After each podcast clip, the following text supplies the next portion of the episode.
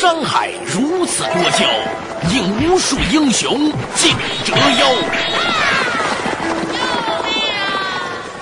数风流人物，还看我是梁冬。大家好，我是吴伯凡。照妖镜照不出的财经真相，翻斗云到不了的财富天地，一切尽在两个男人孕育五年，梁东吴伯凡帮你坐着打通经济生活任督二脉，东吴相对论。好戏马上开场。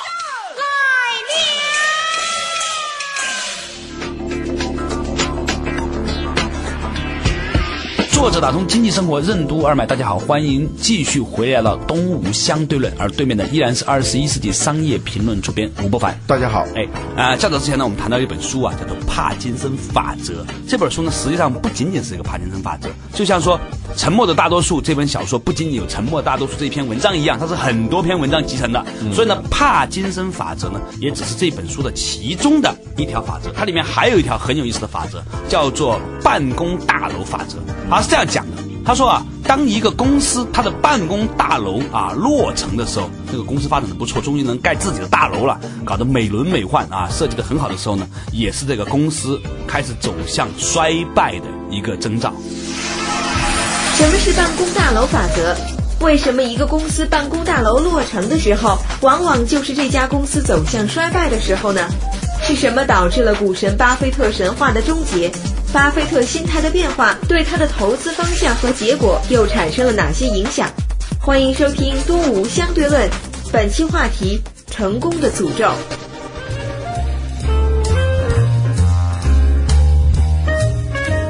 你怎么看这样的一个情景？待会儿我们再详细讲讲他是怎么看的啊。宏观经济里头有一个叫什么摩天大楼指数，对，就是说当全球最高的摩天大楼要封顶的时候，对，这个经济周期就快到头了，嗯，这个泡沫就要破灭了。对，这个呢是微观领域里头的又一个所谓的定律，是吧？表面上看呢，好像只是一些有趣的一些提法，但是呢，前面刚才博凡讲到的哈，这个所谓的啊摩天大楼定律呢，我觉得还是有一定道理的。嗯，道理很简单。嗯，其实盖一个最高的大楼，仅仅是为了盖的最高，嗯，并不符合这栋大楼的一个成本原则，对吧？因为对。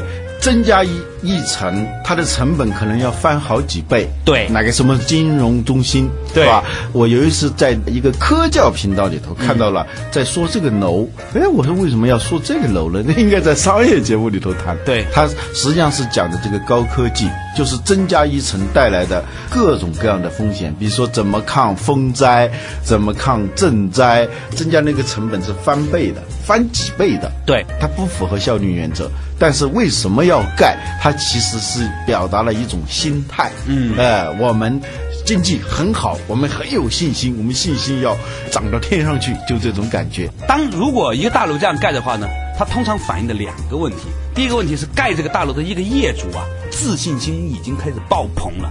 第二个呢，说明他从银行里面借到钱很容易。那也说明了银行呢流动性过剩，或者银行在批贷款的过程里面呢已经非常泛滥了。那如果一个银行可以这么轻松的把钱贷给这样的公司的话呢，那么它在其他领域里面也一定是比较宽松的贷款的。所以呢，整个经济呢可能已经是属于流动性过剩，经济已经过热了。我们知道说否极泰来，物极必反，亢龙有悔，是不是？所以呢，当那种情况呢，也就是距离整个经济泡沫出现的不远了。同样，除了宏观经济上呢，其实我们看到在微观也是如此。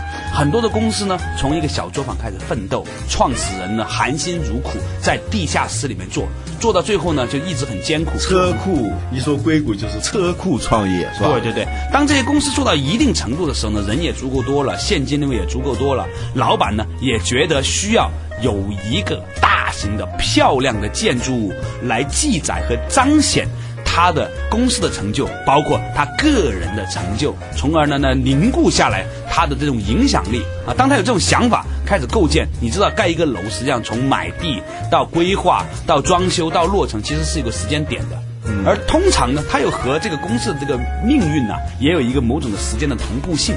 当这个大楼通常盖起来要入住的时候，实际上这个公司它最有创造力、它最有价值的那个时期，可能已经开始在过去了。宏观经济的背景可能是你公司做得好，除了说你有本事之外，是吧？对，它实际上是占了很多天时地利人和的这些因素。你别以为这些东西都是由于你自己才有今天的这个所谓的荣耀和成就，而你开始要动这个念头的时候，还有一个滞后期嘛，盖楼到搬进去这个时间，恰恰可能是一个整体的经济背景发生了变化，天时发生了变化。地利可能也在发生各种变量，也在悄悄的潜滋暗长，让你意料不到的。对哦，当你真是满怀信心搬进这个新盖的大楼的时候，对可能坏消息就来了。对，在这本书啊，这个帕金森法则里面所提到这个所谓的高楼大厦这个定律里面呢，他特别举到了一些很有趣的例子。他说啊，在欧洲呢有很多特别大的教堂，很庄严啊，用来纪念几世几世的这些国王啊，几世几世的教皇。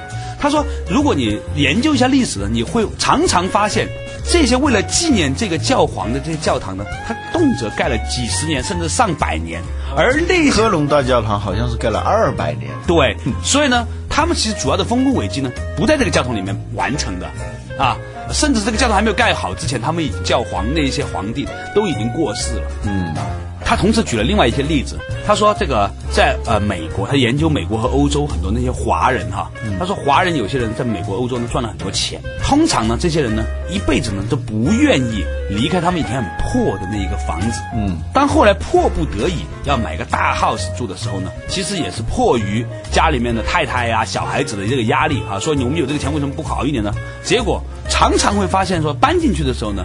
这个华人这些企业家或者是这些富翁们哈，就开始在走向他们这个事业的下坡路。哎，那这一点呢，我觉得有意思的地方就在于说，它其实背后呈现出了某种的时间节点的变化。除了时间的节点，我们刚才说的天时地利这个因素以外，嗯，还有一个心态的因素，嗯，就是心态。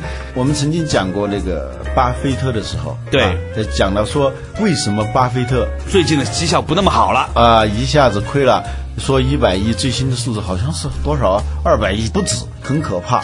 呃，原因呢？当时我们分析的其中一个原因就是巴菲特以前一直是很低调的，他是在摸索当中找到了一些方向，慢慢的在积累这种财富，是吧？当他终于发现自己原来这么伟大的时候，而且看见那么多人对他倾倒不已的时候，自己也对自己倾倒不已起来，然后就开始总结各种各样的规律啊，然后到处做导师啊，就这种心态，这种心态不是说你给别人做导师你就要倒霉，而是说这种心态是让你在过去那种警醒的状态，那种就是说对终日前前。对对对，周遭的环境变数保持一种敬畏之心的那种状态开始消失，代之而起的是一种洋洋得意。代之而起的可能不仅仅是洋洋得意，起码呢是觉得说我明白点东西了。于是呢，当你一旦有这样的一个想法的时候，其实你已经开始在停止。对，停止了，而且过去在一种弱势的状态下，你是在摸索，你要时刻对各种信息、各种变数要保持一种敏感。这个时候呢，因为你规律已经找到了，法宝已经找到了，钥匙已经找到了，你用不着很费心的去琢磨那些很细的那些细节变量，所以呢，往往就在这个时候就出现问题了。对我的一个朋友呢是这样解读这样的一种现象的，就是为什么很多企业开始盖自己的大楼，当他大楼落成的时候，这个企业开始走向衰亡呢？他说啊，其实这一家公司也好哈，最重要的资产是这个老板的关注度和时间，他把时间花在什么地方。啊，这个公司就会走有多远，尤其是那种创始人型的公司哈。嗯嗯。当这个老板在五年前开始准备要盖一栋大楼的时候，他就要去选地，然后呢就要关心这个装修的风格、这个建筑的样式，然后呢每周呢可能花很长的时间去讨论这个房子该盖成什么样子。你知道说，绝大部分的公司本身并不是一个房地产公司，你是卖猪肉的也好，你是做互联网的也好，你是卖鞋的也好，对不对？那那个才是你的生生意，那个才是你的事情，对那才是你应该花更多的时间投入的一个东西。但是，当一个老板他的最重要的时间和关注度拿出了三分之一、四分之一甚至一半的时间去关注这个大楼的时候，你可想而知，他本身那个本业啊，就开始出现了某种的这个不充分。所以中国古代有句话叫“固本扶源”呐，就是什么叫一个人的本和源？就是说你这一辈子要做的事情就只有一件事情，你要始终的知道你要做这一件事情。一个公司也是这样，是吧？所以呢。正这个字啊，固本佛教讲正气。正是什么？正是上面一个一，下面一个止啊。嗯，正气就是止于一气，就守一。啊，我觉得前段时间我看那个是李李还是谁的那个关于讲到《论语》的这个话题里面的时候，就专门提到这个话题。哎，我觉得呢，其实真的很有启发。啊，那个曾国藩啊，曾经讲到他自己，就是说他的经历，他发现当他觉得好像很完满的时候啊，往往就是要倒霉的时候。后来呢，他就提醒自己不要求全，要求缺。他说：“君子求缺，小人求全。”所以他把自己的书斋啊叫求缺斋。这个盖大楼是在干什么呀？求全。啊，生于忧患，死于安乐，就是这种心态。关键是心态，你花很多时间去关注你这个楼怎么盖，还花一点时间呢，畅想一下自己坐在那个办公室里头那种感觉，那种居高临下、把酒临风的那种喜洋洋者也那样一种状态的时候，实际上不仅仅是占用了你的时间。而是占用了你的心思，你的心力开始在衰减。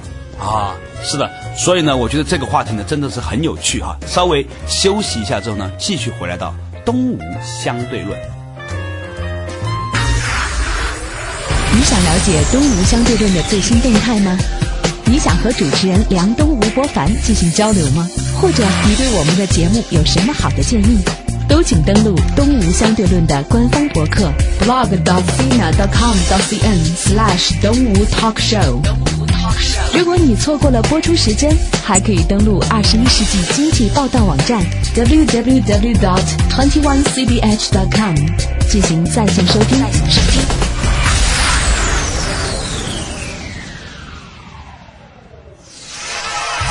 企业的现金流过剩是好事还是坏事？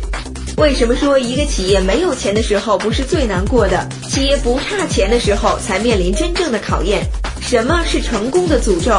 为什么说完美意味着定局，而定局意味着终结？为什么说乒乓球和高尔夫球可以代表企业成长过程中的两个不同阶段？欢迎继续收听《东吴相对论》，本期话题：成功的诅咒。梁东吴伯凡帮你坐着打通经济生活任督二脉，东吴相对论。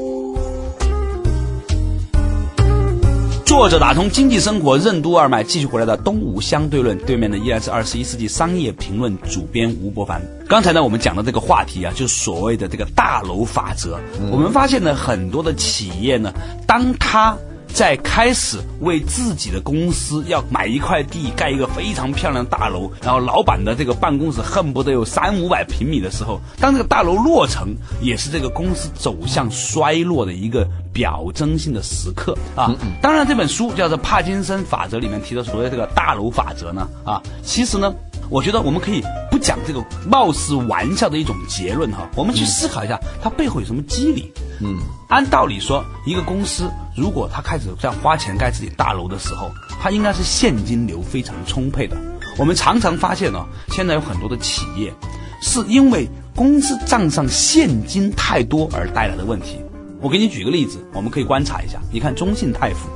中信泰富最近搞得很大的一件事情哈，最后呢，甚至弄到荣老先生六十多岁了，最后呢还要以这样白发苍苍，都有可能有牢狱之灾，是吧？呃，我们不讲他有没有牢狱之灾，总而言之，他怎么会亏了这么多钱？只有一个原因，就是以前他账上有太多现金。嗯，他现金很多放在那儿吧，你也不知道干嘛。嗯，那股东就会问你，你这钱拿着干嘛呢？而且呢，你不能增值的话，它会影响到公司的所谓的投资回报率，嗯，或者每股净资产回报率。所以呢，为了能够把这个钱拿去生钱的花掉它呢，他于是跑去公司嘛，这是个公司行为，是吧？当地的中信泰富的公司行为，公司呢要去为了避免这些情况呢，于是去买澳洲货币，甚至买了很多的可能跟那相关的一些权证啊，一些衍生的金融产品啊，这样子，最后呢才带来这个问题。这让我想起你以前说的那句话，就多余的钱呐、最后只能做成了多余的事。在这本书里头，他说的表述的还更精确的说，某个机构无懈可击的规划设计，正是它解体的象征。完美意味着定局，而定局又意味着终结。怎么来理解这个东西呢？嗯，歌德的《浮士德》里头有一个场景，他一句著名的台词：“好美呀、你停下来吧。”哦，然后这个人就死了。你人总有一种贪婪的一种愿望，总是希望把一种东西啊做到完美，而且让它定格，让它永垂不朽，是吧？永垂不朽这个词很不吉祥，是吧？啊永垂不朽的本来的意思就是永远留下来不朽，这就是完美，啊，那就意味着真的要永垂不朽了。所以，当一个人开始动心思要给自己啊、的公司盖一个完美的大楼，当一个人在开始在想如何写自己的自传，如何呢为自己的人生注入某种的标准啊，令到自己的整个的人生的发展的符合他所理解的某种道理，甚至呢开始总结人生成功的三大定律、失败的五大规则，开始给啊自己写墓志铭了，其实啊，那实际上是某种程度上的墓志铭。对，就意味着好像事情都已经完结了，完结了就没你什么事儿了。就是好多公司呢，这叫什么成功的悖论也好，还是成功的诅咒也好。什么叫成功的诅咒？就是你取得一个成功以后，这个成功里头都包含着某种诅咒的成分。你呢，你要及时的从这个地方撤离，重新开始。就是此地不可久留。我们很多公司就是因为被这个成功的逻辑拉上去，拉到顶点，然后就滑到低谷，是吧？这个顶点的时候，就你要不断的要消解你的这种成功的逻辑，天时地利，是吧？让我想起了中国古代的一个非常著名的一个大富豪，叫范蠡，陶朱公，是吧？嗯对的他是曾经一次又一次的创造财富，嗯，但是一次又一次的把自己的钱主动分给大家，功成身退，然后再重新创业，从零开始，再创造一个，再分给大家，然后再创业。他好像经历了有三到四次这样的经历的。嗯，那我们以前呢看到这种故事的时候呢，只是认为啊他好聪明，他好潇洒，嗯，他好潇洒。但其实呢，很可能是那个时候的古人呐、他们从哲学意味上明白了，嗯，所有的成功都是埋伏像有叫成功的诅咒。《道德经》里头讲“功成而不居”啊，嗯，君子有而不恃，恃就是有恃无恐的恃，就是有他但是不靠他，嗯，是吧？养而不宰，就是说你养他但不主宰他，这是《道德经》里头讲的。嗯，呃，我觉得背后可能有一个密码，就是说你不要被那个成功的诅咒一下所诅咒到了诅咒到了。呃，对。所以呢，这个事情呢，再次让我们感觉到啊，智慧的重要性。啊，我最近呢有一个体会，我们可以稍微把这个话题说远一点哈，讲一讲题外话。我最近呢接触到好多的老先生，这些老先生啊，有些八十岁、九十岁的老医生哈。医生呢是除了自己的经历也经历了那么多年之外，他还自己作为一个医生来看病嘛，看到了很多人的病生老病死。嗯，所以呢，这些老先生就给我讲一句话，他说啊，《道德经》讲东西真的是对的。所有最糟糕的事情，它都蕴含着一种生的力量；所有最漂亮的事情，它都意味着一种覆灭。哈，所以呢，就像冬至和夏至，你看那个中国这个文化里面，冬至这一天呢，一定呢要吃一些清凉的东西，而夏至那一天呢，要吃一些补的东西。夏至是最热的那一天。嗯，中医那个徐文兵跟我讲，他说因为呢，在冬至这一天呢，叫一元复始，万象更新。它其实呢，有一点开始热了啊。那夏至那天呢，到了那一天的时候呢，已经开始凉了。所以呢，就是说，在这个中国的这个黄老之术和《黄帝内经》和老子《道德经》里面呢，他们总是在跟我们讲这样的东西，总是在跟我们讲事物的圆环、轮回的发展。所以我常常会觉得说，如果你身边有一些朋友，他正在落难的时候，其实呢，你应该给他施以援手。嗯，有一些人现在正在风光非常成就的时候，其实你应该稍微的跟他有一点点的距离。哦，这个在古代啊，罗马有一个仪式，就是这个得胜回朝的将军啊，就要给他发一个勋章啊。发勋章的时候，他要由一个伤兵拄着拐杖就走到他面前，夸夸给他两耳光啊，然后再给他。给他勋章，这是一个什么意思呢？第一个提醒你。你的这个勋章是一将功成万骨枯，是是他们流血流汗拼命得来的。第二，提醒你，这个其实并不算什么东西。你记住，这个勋章里头也许就有成功的诅咒啊！你把这里头的那种杀机、这些凶器给它去掉了。就是实际上成功里头都有这种杀机的，所以呢，这个老吴啊，你刚才举的这个古罗马这个故事啊，再次我们相信每一个民族都是它古老的伟大的智慧，而这种智慧呢，并不随着科学技术的发展，也不随着金融海啸的出现呢，而让它没有价值，它永远在那里，是吧？拿破仑说，大炮的发明并不能证明凯撒的不伟大，凯撒的伟大在哪里头？他是超越了这种。技术啊，那些工具啊，这个层面的东西，它是一种智慧的东西，超越时空的这种智慧的东西啊！你这句话再次也提醒了收音机前的听众朋友，不要太贪迷于技术的变革，总以为技术可以改变世界。技术也许能改变世界，但是技术不能改变道理，也不能改变人性。哈，说回来。刚才我们讲到那个话题呢，就是说很多的企业啊，为什么要盖这个楼呢？是因为它有足够太多的钱，也不知道该花在哪里了，于是盖了楼。嗯，反过来看，当一个企业没有钱的时候，其实按照这个逻辑，里面肯定还有它的好处嘛。一个企业当没有钱的时候，它有什么？呃，有一个企业家说过，大家都以为企业没钱的时候是最难过的时候，实际上呢是有钱的时候最难过。两种难过，怎么讲呢？企业没钱的时候，他有什么？有目标，有锐气，有一种进取心啊，有梦想啊。如果是有钱以后，往往就目标就迷离了，就是看这也是目标，看那也是目标，因为我手里头有资源嘛。对啊，什么都好像是我的，是吧？再一个呢，就是锐气，不知不觉你自己都意识不到，你可能不承认，那你的锐气开始在消减。啊，第三个呢，你的就是那种所谓的创业精神吧，就是那个企业只有在置之死地而后生的那样一种情景下有的那种精神状态，你没有了。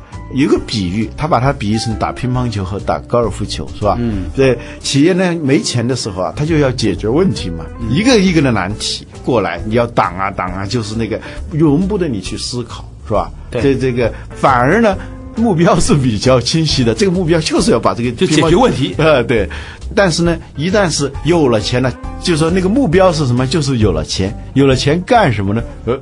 反而没目标了，这个时候就是一些多余的目标或者一些无关紧要的目标。你在没钱的时候，你在掂量说这个东西跟我的资源、跟我的能力能不能匹配？我如何最大限度的调用我已有的这种资源来达到我的目标？这个时候，如果你有钱了的话，你的标准反而不清晰了。呃，对，《菜根谭》里头有一句话：“不可趁喜而多事”，就是你不可能趁你高兴的时候多事。但是人有时候真的是趁喜，常常趁喜。广东话里面有一句俗语啊，叫做“摇风谋塞准”，什么意思呢？就是当这个风啊是顺风的时候啊，你不能把它拉得很满，呃，把这个风都用尽了，所有的好事都想趁着这个时间全部给它用了，所有的好事都想往下做了，高兴的事儿是吧？房子也换，车也换，老婆也换，这种事情啊，当然不是好事儿。做满了，就也就成功的诅咒就开始。对，那个瓶子里头藏的那个妖怪就可能出来了。嗯，这个话题呢，谈着谈着又太有点意识形态和哲学化了。这个两个文人是有的时候容易这样哈。我们还是把主题拉回来，还是讲了这个企业盖大楼这个事情。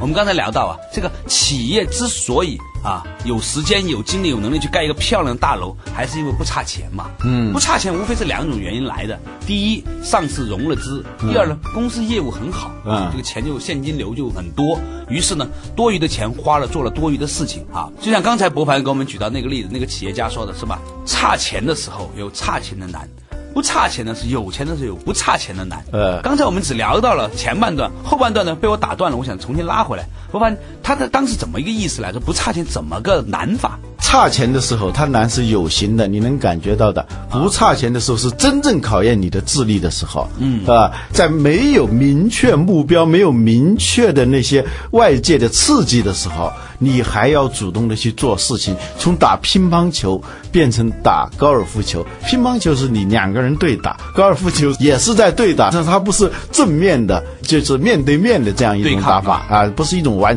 面对面的对抗的时候，这样才考验你的智力，你的那个真正的功力在哪里头。嗯啊，就是所以不差钱的时候，它甚至是比差钱的时候更难。对于企业来说，也是有一个上半场和下半场的问题。对，在顾客常常提的人生的上半场、呃，下半场的问，题。上半场的企业呢，就上半场他挣到了钱，下半场是如何花钱啊？这个花钱是在经营里头，如何去真正把它投向最有成长性的那些领域，而不去干那些不着边儿的与正事无关的那些事情。你趁喜而多事，你刚刚盖起了一栋很好的一栋楼，啊，突然它一下子失火了怎么办？是吧？对是吧？这是这个。突然从楼上掉下一个人出来怎么办？对，是吧？啊，失完火之后才发现被财经杂志深深的往里挖，中中间会有那么多的故事，该怎么办？哎对吧？？所以不差钱有时候真的是一种诅咒。嗯，嗯，呃，而企业这个所谓的办公大楼法则是吧？实际上它讲的就是不差钱的法则。对，如何应对不差钱的法则，是吧？嗯，好了。感谢大家收听今天的《东吴相对论》。我们其实觉得说，世间万事万物总是相联系的。有些朋友呢，不见得自己在做公司，但是你没有想过，当你不差这个的时候，你又差了什么？当你不差女朋友的时候，你该怎么办？当你不差钱的时候该怎么办？当你不差机会的时候该怎么办？所有的这一切都是对我们回到最开始我们的发心、我们的价值观的一次重新的考验。这也再次的印证了一个很有趣的观点：不管你做什么事情，你最后都在不断的问自己：我到底从哪里来，在哪里，要到哪里去？嗯啊，生于忧患，死于安乐。是的。好了，感谢大家收听今天的东吴相对论，我们下一期节目时间再见。